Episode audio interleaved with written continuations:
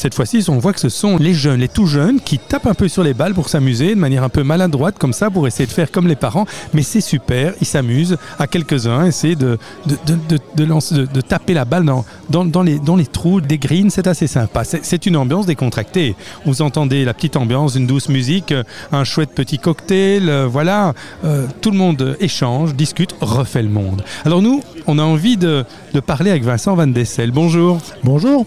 Alors, alors, tout ce qui est finance et bourse, ben, c'est tout un chemin de vie parce que c'est très longtemps, pendant très longtemps, que tu as officié euh, à la bourse. Oui, en fait, j'ai commencé comme agent de change en 84 et en 92, je suis devenu directeur des marchés à la Bourse de Bruxelles et en 2009, je suis devenu CEO et président de la Bourse et également membre du comité de direction du groupe Euronext.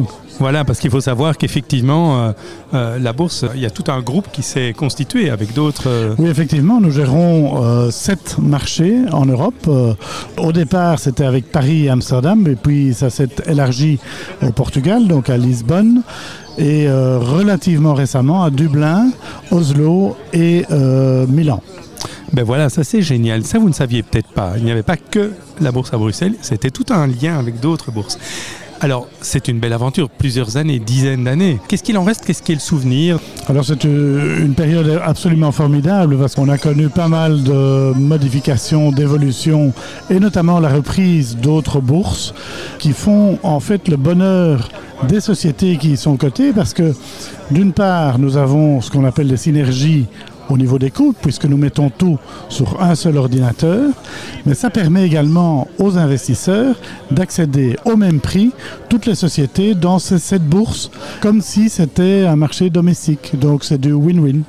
Voilà, au fait des synergies, créer des liens. C'est ça qui est important dans la vie, dans tous les domaines, et ici on a un bon exemple. Alors maintenant, euh, tu as pris un peu de distance par rapport à tout ça Oui, effectivement. Depuis le 1er euh, juillet, j'ai passé le flambeau comme CEO et membre du comité de direction du groupe à mon successeur, qui est Benoît Van Et je reste président de la bourse de Bruxelles jusqu'à fin novembre. Et après, euh, je serai retraité. Ah quelle belle aventure aussi, mais en tous les cas pour toi, être retraité, c'est de l'action et tu l'as déjà commencé.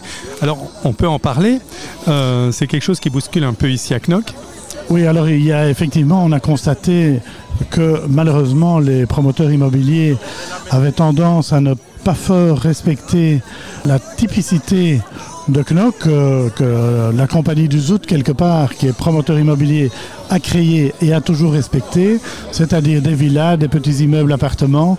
Et c'est vrai que la digue, on voit des, immeubles qui vont de plus en plus haut, mais qui sont quand même limités à 8 étages, plus 2 dans le toit.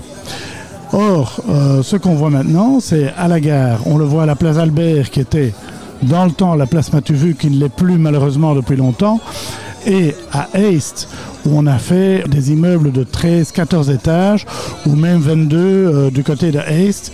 Et quand on voit le résultat, eh bien, ce n'est pas réussi du tout.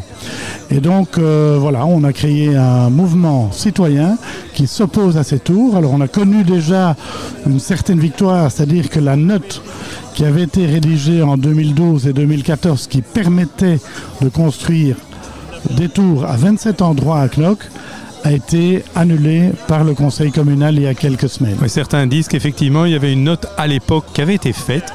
Personne n'avait vraiment eu l'attention très attirée sur cette note et une note de d'idées futures en fin de compte. Et, et alors, c'est suite à la révélation entre guillemets de cette note découverte par certains qu'il y a eu des réactions dont tu viens de parler.